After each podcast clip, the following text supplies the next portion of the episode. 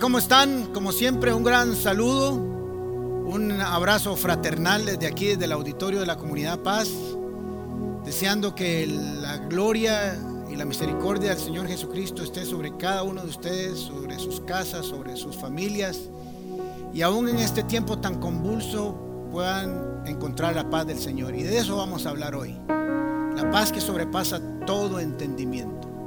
Antes de entrar a la enseñanza de hoy, quiero compartir dos cosas.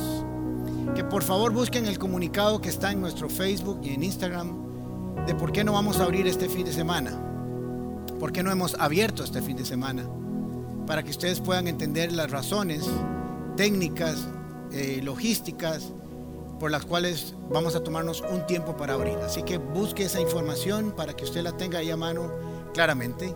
Y segundo, dicen los estudios recientes que con todo este tiempo del COVID-19, la gente está escuchando, obviamente, y está viendo más las prédicas y las enseñanzas de muchos pastores por, por todo el mundo. Y eso está bien, qué dicha. Pero se está perdiendo un poco de atención. La gente pone el fin de semana o entre semana la enseñanza del pastor y está cocinando o se está bañando o está lavando el carro o se sienta en la sala y comienza a textear mientras está yendo la prédica. Y no estoy diciendo que eso esté mal, pero eso no es lo correcto, no es lo adecuado, no es lo pedagógico para aprender. Recuerden que estamos enseñando, yo les estoy enseñando la palabra de Dios, les estoy dando una predicación que además de compartir la palabra, la esencia de la palabra de Dios, también tiene una motivación, tiene una administración. Y es importante que usted se tome el debido tiempo y se prepare para escucharla. Así como el fin de semana venía a la iglesia, supongo que se bañaba, eh, tomaba su vehículo, o su taxi, o su bus, o venía en bici, o a pie, o en moto, y tenía que hacer toda una liturgia. Levantarse de su casa, de su cama, venir eh, unos cuantos kilómetros. Algunos vienen de 60 kilómetros de distancia a la iglesia. Y se preparaban y se venían y se sentaban aquí, saludaban a la gente, pasaban a la cafetería y se tomaban al menos hora y media, los que llegaban temprano, hay otros que llegaban solo para la administración final. O algunos venían solo a dormir, pero venían.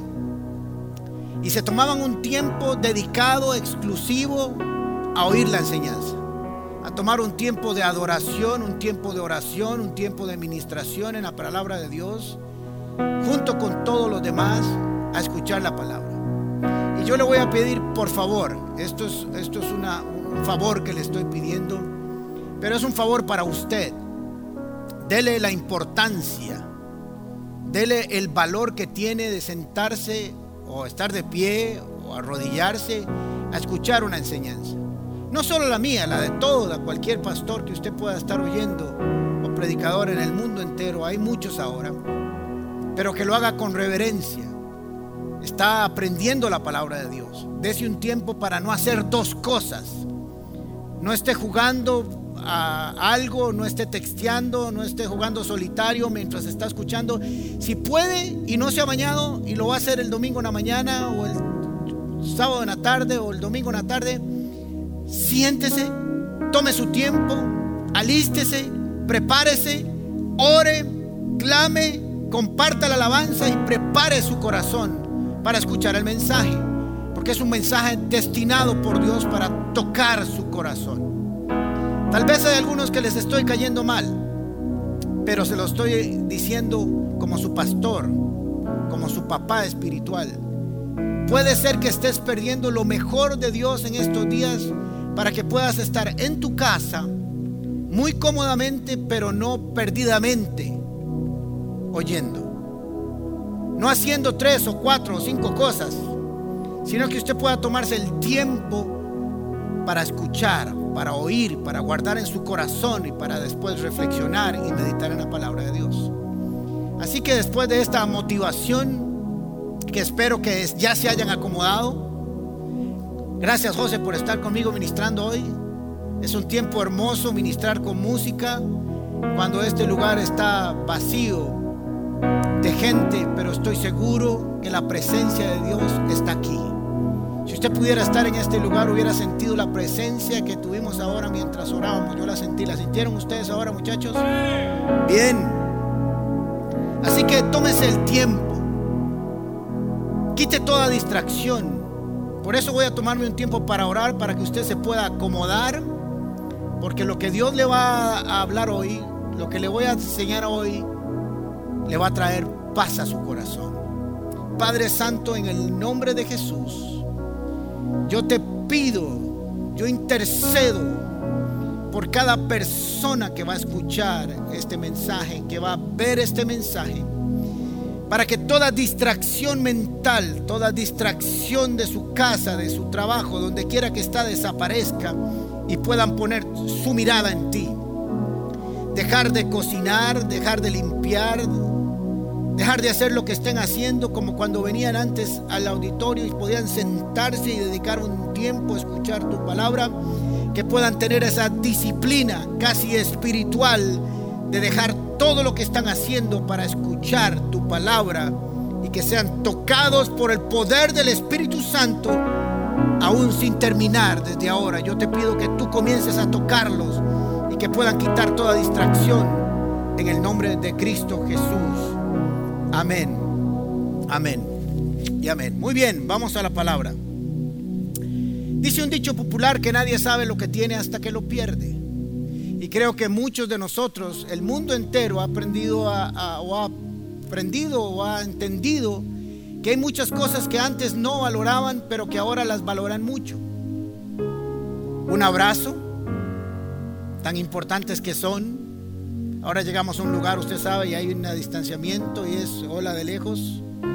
Salir a tomar con, café con mis papás. Un día estos fui a visitar a mis papás y es una cosa difícil, de lejos, desde la cochera, desde las rejas de la casa. Las fiestas con los amigos, un cafecito, una fiesta familiar, una fiesta con amigos. Ahora la apreciamos mucho más. Venir a la iglesia, Tomar ese tiempo que para algunos era incómodo, ahora tal vez están deseando venir y salir de su casa y tener un tiempo de adoración todos juntos. Pero hay algo que uno sí extraña cuando ha pasado por una tormenta. Hay algo que sí aprecia cuando ha pasado por una tormenta y es la paz. Nadie sabe apreciar la paz hasta que la pierde. Nadie sabe la grandeza, la dimensión, lo que produce, lo terapéutico, lo estable que se tiene una vida cuando se tiene la paz que sobrepasa todo entendimiento. Nadie valora tanto la paz, el shalom de Dios que es paz en medio de la tormenta, hasta que no haya pasado la tormenta. Y lamentablemente, o para bien, porque todas las cosas son para bien a los que Dios aman, o se alinean para su bien, que pasar una tormenta sería para muchos lo mejor de sus vidas. Entender que para nunca es más silencioso el mar que después de una tormenta. Cuando empezó todo esto de la pandemia y nos mandaron a nuestras casas a hacer cuarentena y a no salir, yo comencé a pensar como pastor y ahora ¿Cómo voy a pastorear? ¿Cómo voy a estar cerca de la gente? ¿Cómo voy a ministrar a la gente? Así que empecé haciendo unos escritos que publicamos todos los días acerca de pensamientos bíblicos, pero sentía que no era exactamente lo que Dios me estaba mandando a hacer. Y comencé a pensar y pedirle, Señor, ¿qué hago? Y me dijo al Señor, acompaña a la gente en oración todos los días acompáñalos a orar. Así que comencé a orar, comenzamos Flora y yo a orar todos los días. Y desde el 25 de marzo hasta hoy, ya casi tres meses, seis veces a la semana, todos los días por media hora, empezamos con 10 minutos, tenemos una oración donde se conectan muchas personas, no solo a esa hora, sino a través de las próximas 24 horas después de que se publica.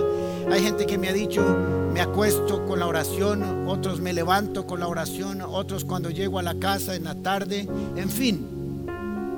Y esto le ha traído paz a la gente. Y ahora les voy a enseñar por qué ha producido paz. Si has pasado un tiempo convulso, un tiempo difícil, donde no has encontrado paz, yo antes decía, y voy a corregir, que la Biblia no tenía recetas. Pero debo reconocer que me equivoqué hasta que encontré la receta para encontrar la paz de Dios que sobrepasa todo entendimiento. Voy a empezar con Lucas capítulo 8, versículo 22 al 25. Muchos de ustedes conocen esta historia. Pero para hablar de la paz, primero hay que hablar de la tormenta. Porque no sabemos apreciar la paz hasta que no hayamos tenido una tormenta. Nunca sabes lo que es clamar hasta que no hayas tenido que clamar por una necesidad. Nunca sabes lo que es gritar auxilio a Dios hasta que no estés perseguido por el enemigo y angustiado. Lucas capítulo 8, versículo 2, versículo 8, versículo 22 al 25. Un día subió Jesús con sus discípulos a una barca. Crucemos al otro lado del lago, les dijo. Así que partieron. Casi todas las partidas, casi todos los viajes empiezan tranquilos. Si, si estuvieran en media tormenta, creo que ninguno de nosotros sale, se queda en puerto seguro. Pero por una razón muy sabia de Dios, siempre la tormenta está de camino, nunca a la salida. Y mientras navegaban, Él se durmió, Jesús. Entonces se desató una tormenta sobre el lago, de modo que la barca comenzó a inundarse y corrían gran peligro. Ahora, el peligro era real, no era imaginario. Si la Biblia dice que corrían gran peligro, era porque corrían gran peligro. No interprete nada más y comenzó a inundarse. Quiere decir que la barca estaba haciendo agua, como dicen la gente de mar. Los discípulos fueron a despertarlo, lo cual creo que no está mal. Buscar a Dios y pedir auxilio. Aquí lo que estuvo mal fue la razón por la cual lo despertaron. Maestro, maestro, nos vamos a ahogar. Gritaron. No fue que le dijeron, hey maestro, maestro, maestro, despiértese capi, porque era el capitán del barco, siempre es el capitán del barco. Nos vamos a ahogar, sino que dice que gritaron, Jesús, Jesús, Jesús, Jesús, nos vamos a ahogar, José, nos vamos a ahogar. Parece que no estás haciendo nada, estás dormido. No sé si Jesús roncaba, pero posiblemente cuando uno está muy cansado ronca un poco. Él se levantó y reprendió al viento y las olas la tormenta se apaciguó y todo quedó tranquilo, en paz, sereno. ¿Dónde está la fe de ustedes? les preguntó Jesús. Les dijo a sus discípulos, ¿dónde está la fe de ustedes? les dijo a sus discípulos. Con temor y asombro ellos se decían unos a otros, ¿quién es este que manda aún a los vientos y al agua y le obedecen? quiero decirte que hay alguien que puede calmar la tormenta, que puede ordenarle a los vientos que se callen y a las olas que se dejen de mover. Hay alguien que puede hacerlo, pero hay alguien que sabe cuándo hacerlo en el momento adecuado y oportuno. No sé cuándo se iba a despertar Jesús. No sé qué hubiera pasado si no despiertan a Jesús. Lo que sí está claro es que no se hubieran ahogado porque era la barca donde estaba Jesús. Supongo que pasarían a otro lado porque Jesús le dijo, vamos a ir al otro lado. Y cuando Jesús dice que vas a ir al otro lado, te aseguro que vas a llegar al otro lado. Aún en medio de vientos y tormentas, vas a llegar al otro lado. No sé qué hubiera pasado si no le preguntan. Pero sabemos que cuando lo buscaron, Él calmó la tormenta. Ahora hay algo que me impresiona aquí. Y es que los discípulos después de tener muchos meses de caminar con Jesús, mucho tiempo de caminar con Jesús, mucho tiempo de haberlo hacer milagros y grandes enseñanzas, en este momento se preguntaron, ¿y quién es este? Se decían con asombro, ¿y quién es este? O sea que no le conocían esa parte. Conocían una parte de Dios. Conocían una parte de Jesús. Conocían una dimensión de Dios.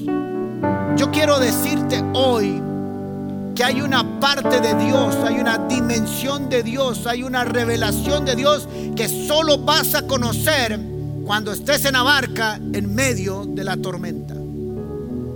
Las grandes revelaciones de Dios se presentaron a través del desierto, de las necesidades, de las guerras, de las angustias y de la persecución. Es extraño, pero parece que solo así entendemos los hombres. Parece que solo levantamos nuestros ojos cuando nos tienen aquí del cuello. Parece que solo levantamos nuestros ojos cuando estamos en el pozo de la desesperación. Parece que solo así lo hacemos. Y Dios conociéndonos sabe que le vamos a buscar. Se preguntaban quién es este. Quiero decirle a alguna gente que tiene años de venir a la iglesia. Muchos años de venir a la iglesia. Que tal vez estén preguntando, ¿y quién es este de quien Jesús? De este Jesús que habla las escrituras y que está hablando el pastor. Algunos que por años no le han conocido se están preguntando quién es este. Es tiempo que tomes una decisión de buscar a Dios y encontrarlo profundamente en la revelación de las escrituras. Las tormentas son inevitables. De esto vengo hablando hace muchos meses. Y me encanta, me alegra que las escrituras digan que vamos a pasar por tormentas, porque no hay nada más dañino en la vida de un ser humano que tener falsas expectativas. Aquellos que predicaron por años que cuando usted conocía al Señor nada le iba a pasar, nada malo, no iban a haber tormentas, no se iba a enfermar, no lo iban a despedir del trabajo, no iba a tener problemas familiares, no iba a poder tener, no tenía problemas financieros. Eso no es cierto, eso no enseñan las escrituras. Pero las escrituras sí enseñan que si Jesús va con nosotros en la barca, aún en medio de la tormenta, o pasaremos al otro lado en medio de la tormenta o Él calmará la tormenta. Pero que las tormentas van a venir, van a venir. Y es una verdad bíblica. Pero lo más hermoso es que las grandes revelaciones de su gloria y su majestad vendrán ahí. Son inevitables. Pero vamos a tener que enfrentarlas. Y ahí vamos a encontrar grandes y maravillosas cosas que no entendemos ni comprendemos cuando clamamos a Él. Estaba pensando en esto y no estoy rajando. Cuando uno va a los parques temáticos en Orlando, Florida, estos parques son maestros en crear sensaciones. Me acuerdo la primera vez que fui hace 1534 años y fui a la atracción de tiburón. Qué taco, como decimos los Qué miedo montarse en esa lancha. Y va uno en la lancha aquí de pronto y le sale ese tiburón a un lado. Y pega unos gritos. ¡ah! Y se mueve para todos lados. Y uno dice, este bicho me va a comer, de aquí no me bajo. Y uno sabe que todo es una ilusión. Sabe que es de plástico, sabe que son sistemas hidráulicos, sabe que todo está montado para hacerlo pasar un mal pero extraordinario momento. Son expertos en crear sensaciones con el ruido, con movimiento, con imágenes. Por la primera vez que fui a Orlando y fui a terremoto, los que hemos vivido un temblor fuerte, es impresionante. Se comienza a mover aquello para todo lado, la sensación, cómo vibra todo, las luces, de pronto el agua cae, se comienzan a caer las paredes y usted sabe que está en un parque de atracciones y usted jura que tiene que salir corriendo porque hay un terremoto. O King Kong, allá en el carrito.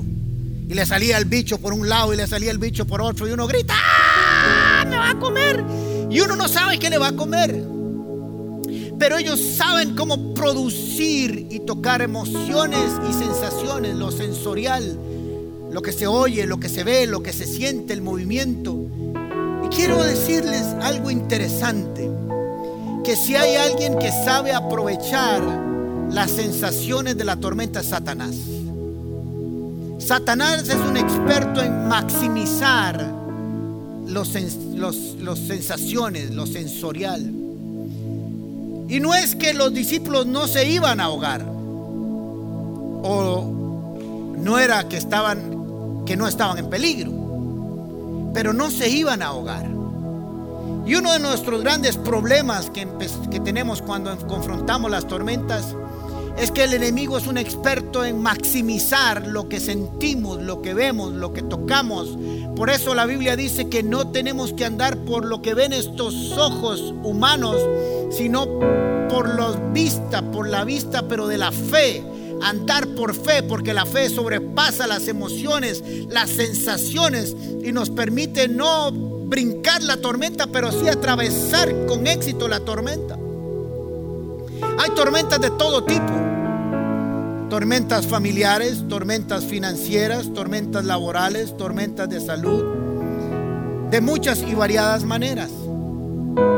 Algunas tormentas son públicas, son evidentes, como cuando estás enfermo y se te nota, no hay forma de ocultar que estás pasando por una tormenta de salud.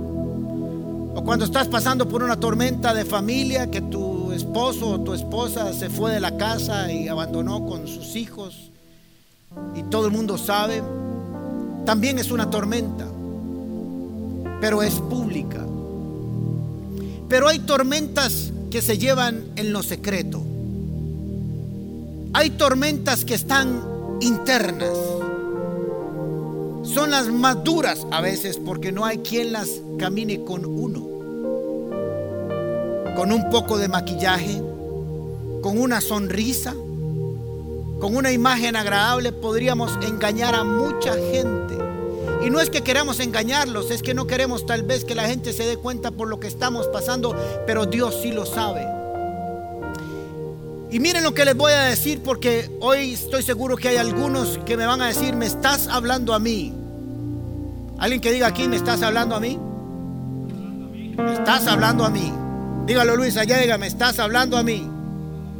Bien, a todos. Hay pruebas que parecen que la gente envidia, pero no sabe lo que tenemos en el corazón. Como cuando pasa aquel por la calle y lo vemos en un chuzo, como decimos los ticos, en un carro último modelo, gigante, carísimo de miles de dólares. Y usted dice, qué bien le va a ese chaval pero él va en su carro serio. Y lo que no saben lo que los vemos es que de cuatro o cinco cuotas del carro y lo están llamando para ejecutarlo. O algunos que vemos entrar a sus casas hermosas, preciosas, gigantes, grandes, y uno diría, qué bien le va. Pero hay una tormenta secreta ahí. El banco lo está llamando porque pronto la puede perder.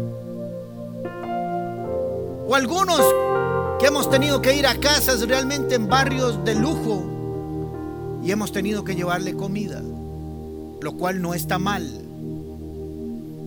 Hay tormentas públicas y tormentas privadas, pero no importa la tormenta que estés pasando, el Señor quiere acompañarte en esa tormenta. Y el Señor quiere traer paz en medio de la tormenta. Las tormentas no son imaginarias, son reales, ahí están. Son noches largas sin dormir, sin comer, con una carga de responsabilidad impresionante. No sabes cómo manejarla, no sabes cómo tener control, estás perdiendo el control. Cuando perdemos el control como los discípulos, Pedro era un experto navegante y estaba perdido el control. Tal vez eras un experto manejando todas las situaciones de tu casa, financieras, de salud o esto, lo otro, pero de pronto has perdido control. Hoy le estoy hablando a aquellos que han perdido el control y dicen, Señor, no tengo control. Solo tienes que buscarlo, porque Él nunca lo perderá. Siempre está dispuesto a darte paz. No te va a quitar tal vez la tormenta, o tal vez sí pero te aseguro que sí te dará paz en medio de la tormenta, que es suficiente para estar en la tormenta. Si a mí me dicen que viene una tormenta increíblemente fuerte, pero que estoy en un refugio y no me va a pasar nada, solo voy a oír el viento, solo voy a oír el tornado, voy a ver las latas donde pasan de un lado a otro y aún se puede mover un poco con el viento la, la edificación, pero me dicen tranquilo, ahí está la tormenta, pero vas a salir bien, sería suficiente. El enemigo quiere que hagas dos cosas cuando estás en la tormenta. Uno, que te devuelvas, que no sigas tu camino. Y hay algunos que en medio de la tormenta decidieron retroceder porque les vendieron un producto, una oferta que le dijeron nunca te iba a pasar nada. Pero hoy te pido perdón en aquellos que te dijeron eso. Hoy te vengo a decir que el Señor dice que tendremos aflicción, pero que Él estará con nosotros, Él estará contigo. No te devuelvas porque lo que está adelante siempre es mejor que lo que está atrás. La otra cosa que Satanás quiere es que te bajes del barco y que trates de devolverte, pero que te ahogues cuando vas de vuelta a la orilla, porque la tormenta si va a hundir el barco te va a ahogar a ti. Pero hay varias cosas que Satanás quiere que hagas cuando hace que la tormenta parezca más grande. Cuando suena tanto el bullicio de la tormenta que dejas de oír la voz de Dios. Dejas de ver a Dios, ves las nubes, ves las noches, ves la lluvia, ves la tormenta, oyes el viento, ves las olas, el movimiento y comienza a meterse entre la fe y la realidad y pierdes la fe y comienzas a ver la realidad. El enemigo quiere que pienses y que sigas pensando y que estés convencido de que si Dios te amara no estarías ahí. Wow. Algunos Dios algunos Satanás les ha dicho, si Dios estuviera contigo, no estarías en medio de la tormenta. Si Dios estuviera contigo, no estarías enfermo. Si Dios estaría contigo, tendrías trabajo. Si Dios estaría contigo, tendrías tu empresa todavía. Eso es un engaño, eso es una realidad. Todo el mundo tendría tormentas, pero hay algunos que las van a pasar de la mano de Cristo y otros que las van a tener que enfrentar solos. Pero el enemigo siempre va a ser un bullón, un escándalo para que pienses así. Si Dios estuviera contigo y te amara, no deberías de estar enfermo, te dice Satanás. Entre más ruido haga la tormenta, menos oirás la voz de Dios. Por eso tienes que buscar la voz de Dios en medio de la tormenta. Dios quiere que llegues al otro lado. No sé cómo vas a llegar. Ponme mucha atención, no sé cómo vas a llegar. Algunos vamos a llegar arrastrados por el suelo. Otros vamos a llegar nadando, agotados. Otros vamos a llegar en la barca, otros vamos a llegar de rodillas, otros vamos a llegar gateando. Pero te garantizo que si Dios dijo que llegabas, llegarás.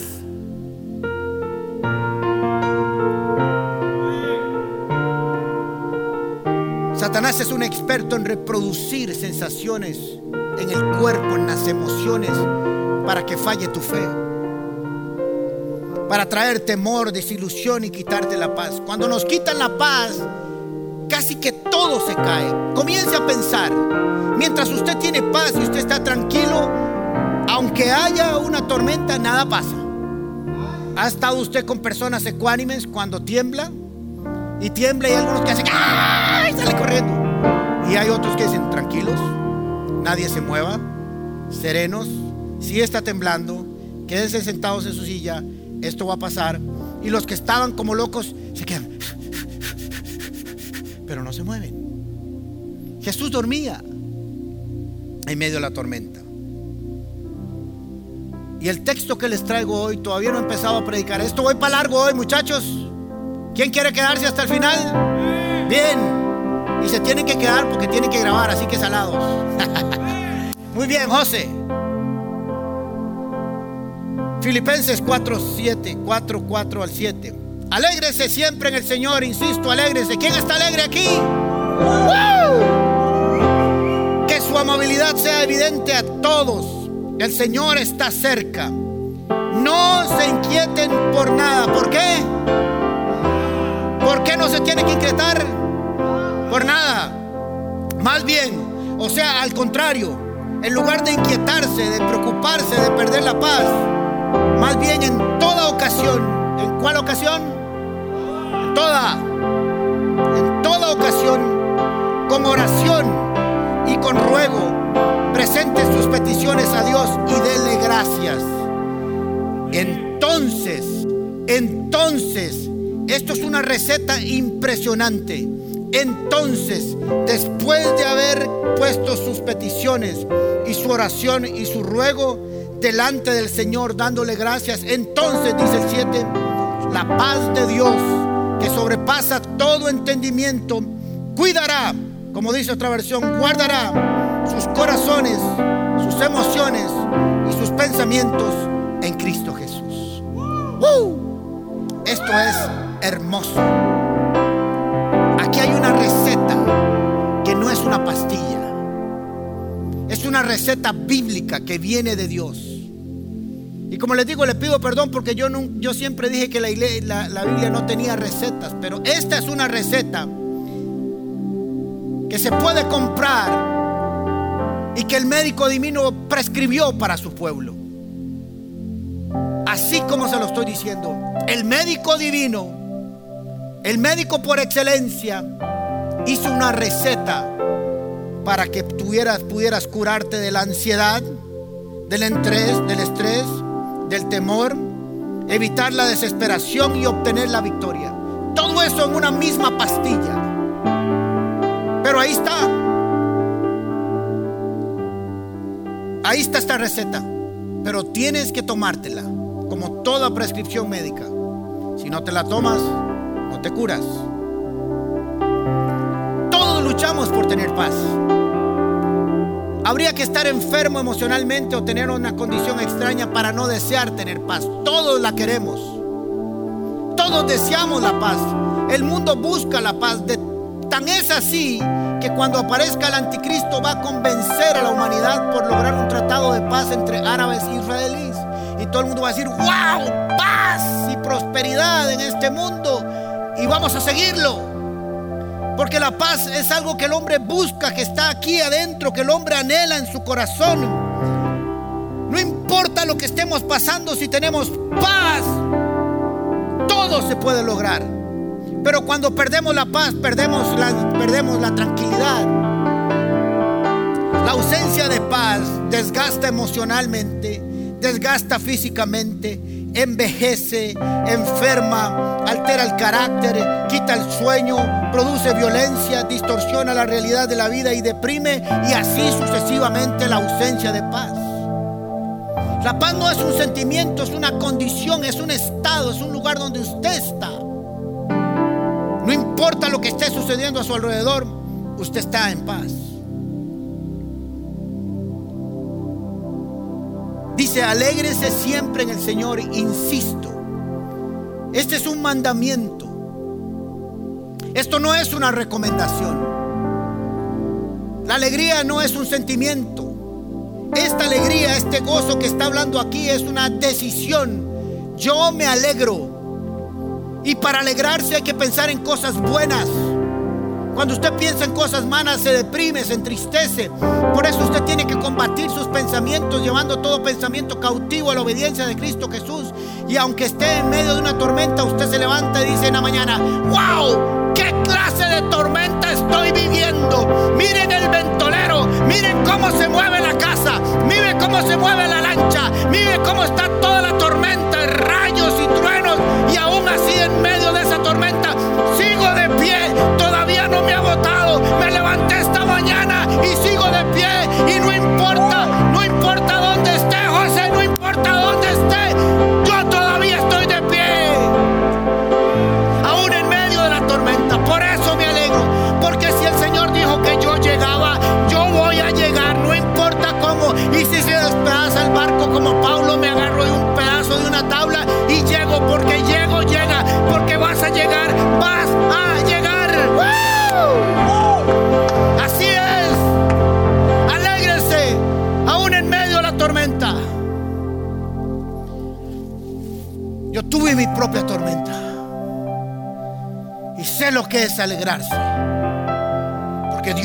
diciendo Dios.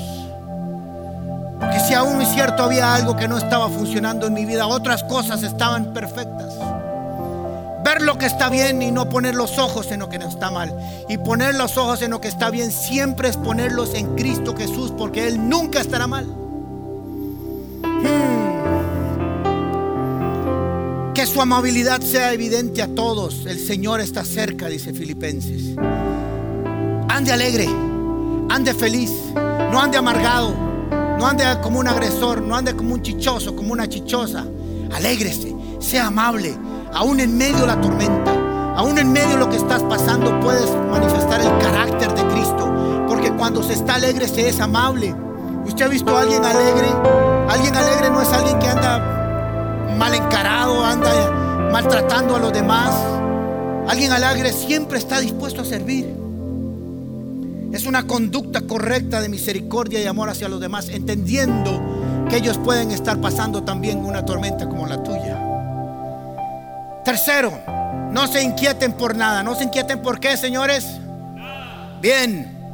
Más bien en toda ocasión. ¿En cuáles ocasiones? Todas. Con oración y con ruego presenten las peticiones a Dios y denle gracias. Dije gracias, ya cambié, estoy hablando en oriental. Ocasión. En tiempos buenos, en tiempos malos, en tiempos regulares, en tiempos de escasez, en tiempos de abundancia, en tiempos de salud, en tiempos de enfermedad, en todo tiempo.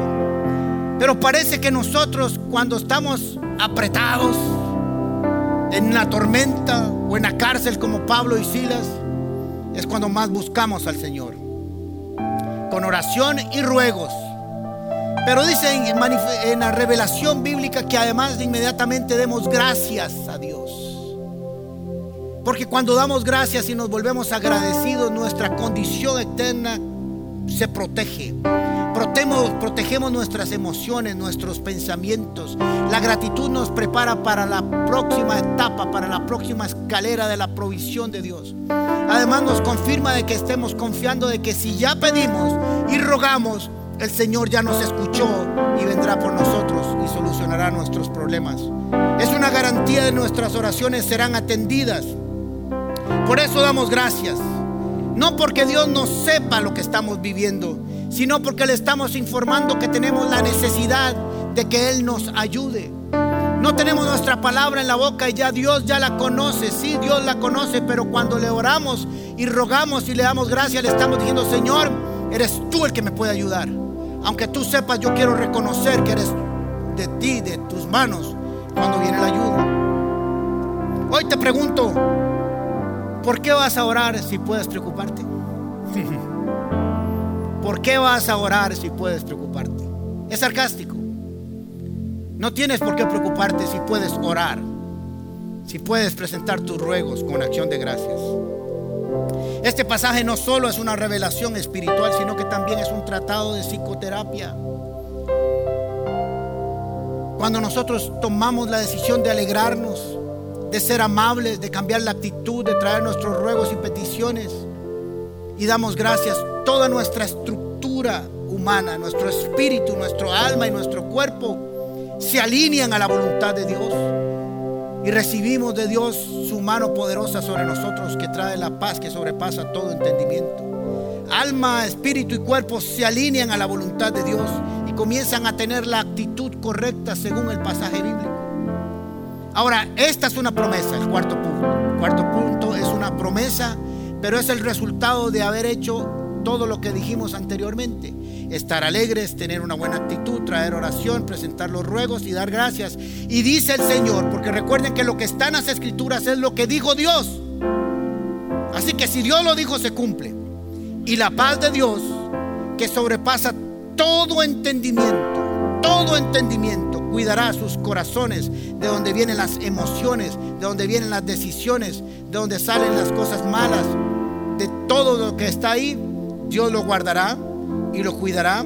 Y sus pensamientos, donde usted está totalmente, y voy a hacer esto, y voy a hacer lo otro, y voy a hacer aquello, y voy a quitar, y voy a poner, y Dios debería, y Dios, y esto, y entonces voy a hacer, y son las 3 de la mañana, y está pensando, está solucionando, el Señor le dijo, y la paz de Dios, que sobrepasa todo entendimiento, guardará cuidará lo que está aquí en su corazón, las emociones y los pensamientos, y le dará. Paz y a dormir tranquilos, papá, porque el Señor lo prometió. Es una paz que sobrepasa todo entendimiento. No es que no podamos comprender, es que supera todos los arreglos numéricos que nosotros hacemos. Es algo que no podemos armar, estructurar. Es una paz que no se puede comprar porque no es la paz que el mundo lo da. Gracias, José. Póngale duro a. Es la paz que el mundo no da. Es la paz que el mundo no entiende. Es la paz que el mundo no comprende porque no viene de las raíces de este mundo. Viene de la mano hermosa de Dios en una promesa que cuando hacemos lo que está en Filipenses 4, Él se compromete a darnos una paz que sobrepasa todo entendimiento y nos hará estar tranquilos y en paz. Diciendo en este tiempo, por eso les dije que dejen de hacer lo que están haciendo y si no están poniendo atención a la pantalla y si no están oyendo, deje de hacer lo que está haciendo, por favor. Tal vez le caiga mal, pero le voy a bendecir con lo que le voy a decir. Deje de textear, deje de estar viendo el partido por la otra pantalla, deje de estar hablando con la doña, deje de estar jugando con los chiquitos y póngame mucha atención. Siéntese firme o párese o arrodíllese porque le voy a dar una palabra que le va a transformar su vida. El Señor te está diciendo con esta palabra hoy que tal vez no lo veas, que tal vez no lo sientas, pero Él te asegura, según Filipenses 4, que si presentas tus ruegos y tus peticiones con acción de gracias, Él va a venir sobre ti y te va a inundar con su paz que sobrepasa todo entendimiento. Que tal vez no lo comprendas, que tal vez no entiendas por qué estás ahí, Tal vez no lo vas a entender ahora, pero si comprendes la promesa de Dios, recibirás lo que Él te quiere dar, porque Él es el príncipe de paz. Él se encargará de manifestar su amor, dándote la paz que necesitas para vivir. Sin paz es imposible vivir.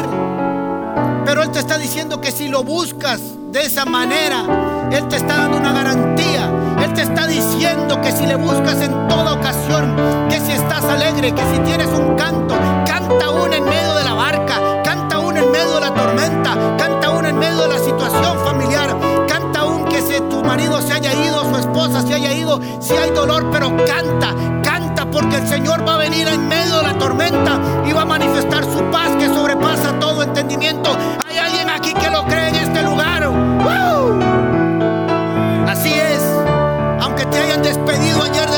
El Señor te dice, yo te voy a dar paz.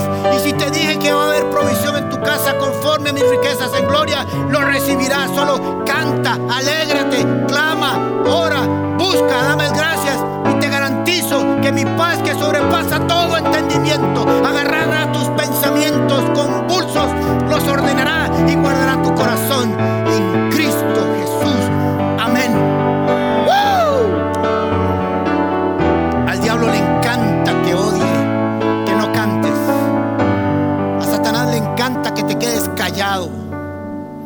no cantes, que no te alegres, que no ores, que te quejes todo el día, que andes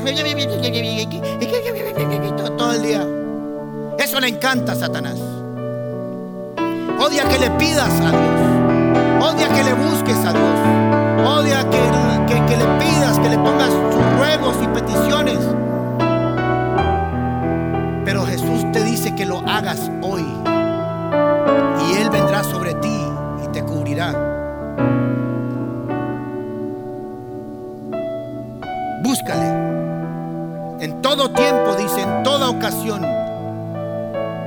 Alégrate, alegrarse es una decisión de fe. Cuando dejas de hacer estas cosas, la tormenta se verá más grande. Cuando dejas de alegrarte, cuando dejas de tener una actitud adecuada con los demás. Cuando dejas de orar. Cuando dejas de presentar tus peticiones. Cuando dejas de presentar tus peticiones al Señor. Entonces el Señor vendrá sobre ti y le traerás paz. Cuando aplicas, cuando vives lo que dice Filipenses capítulo 4, el texto que acabamos de leer no habrá lugar donde Satanás te pueda infundir temor. Mantendrás tu posición en el mismo lugar donde empezaste, terminarás. No te va a mover de ahí la tormenta hasta que el Señor te diga, camina, avanza. Llegarás a la otra orilla según la promesa del que te pidió que te montaras con él en el barco. Jesús le dijo a sus discípulos, vamos al otro lado. Y Jesús cumple lo que dice. Y tus sueños, y tu empresa, y tu familia, y lo que tengas por delante, llegarás y lo disfrutarás en el plan y en el tiempo perfecto de Dios. Serás capaz de amar a Jesús en medio de la tormenta.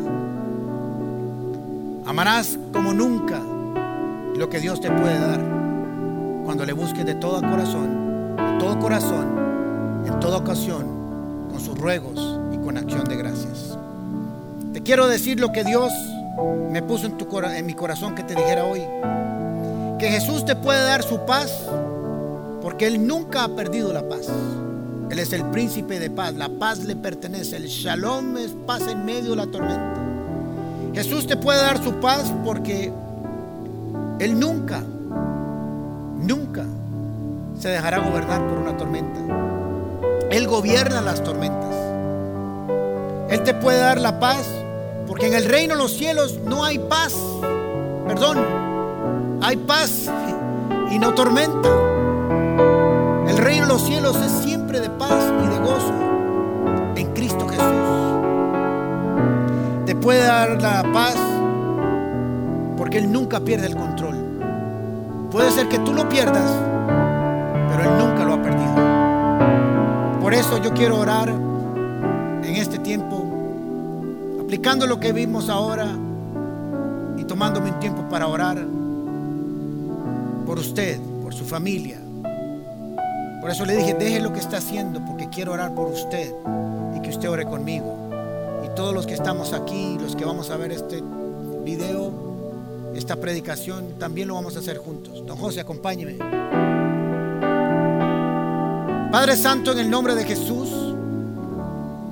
venimos a ti, Señor, en tiempo de la tormenta.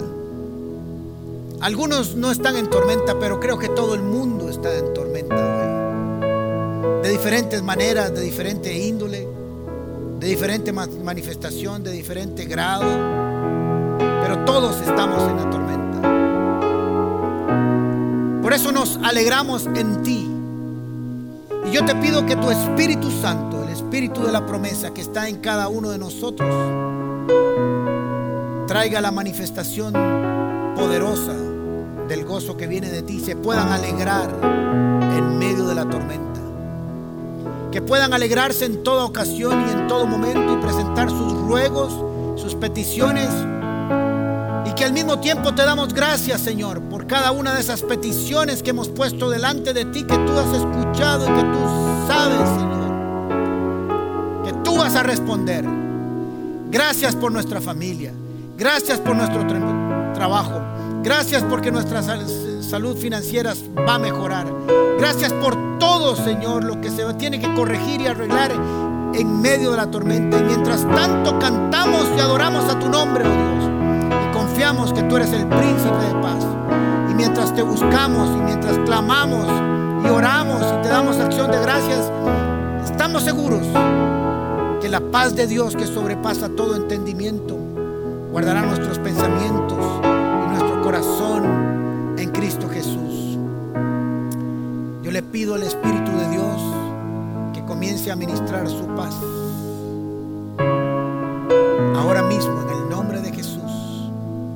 Todos tus pensamientos convulsos que van y vienen y corren y van para arriba y van para abajo y andan buscando soluciones de noche, de madrugada, de día, buscando una solución humana, que la paz tuya que sobrepasa ese entendimiento, esa comprensión humana, esa fórmula humana les llene, les inunde, sabiendo que tú tienes control de todas las cosas y en todo momento. Y que tú, Señor, si tienes que hablarle a la tormenta, le hablarás. Y si no, la pasamos, lo haremos con paz. Y quiero invitarte a que abras tu corazón en este momento. Para que esa paz de Dios que sobrepasa todo entendimiento guarde ese corazón y tus pensamientos en Cristo Jesús. Y si nunca has tomado una decisión a favor de Jesús, yo te invito que este tiempo le digas, Señor Jesús, abro mi corazón a ti. Estoy en medio de una tormenta. Quiero que tú me des de tu paz. Te recibo como Señor y Salvador de mi vida. Que tu sangre me limpie de todo pecado y escribas mi nombre en el libro de la vida y me selles con tu Espíritu Santo para el día de mi salvación. Y que la paz tuya, Señor, que sobrepasa todo entendimiento, guarde mi pensamiento y mi corazón en Cristo Jesús. Te estoy hablando a ti que hace años conoces a Jesús que te puede pasar lo que los discípulos en la barca se preguntaron, ¿y quién es este? Para que te vuelvas a Él como nunca antes. Te reconcilies si te tienes que reconciliar y te enciendas en el fuego de su espíritu, su palabra, si lo tienes que hacer. Es mucho tiempo el que has pasado en la tormenta tratando de solucionarlo con tus propias fuerzas. Y hoy te digo en el nombre de Jesús que si perdiste el control, se lo entregues a Cristo Jesús. Paz en medio de la tormenta. Que el Señor Jesús les bendiga, les llene de su paz, del shalom que viene de Dios y que les permita llegar a puerto como Él lo prometió. En el nombre de Cristo Jesús. Amén y amén. Muchas gracias y nos vemos la otra semana. Gracias por haber estado con nosotros. Te invitamos a que durante la semana continúes conectados con todas nuestras actividades semanales de manera virtual. Si deseas más información de alguna de ellas, puedes encontrarla en nuestra página paz.cr o en nuestras redes sociales.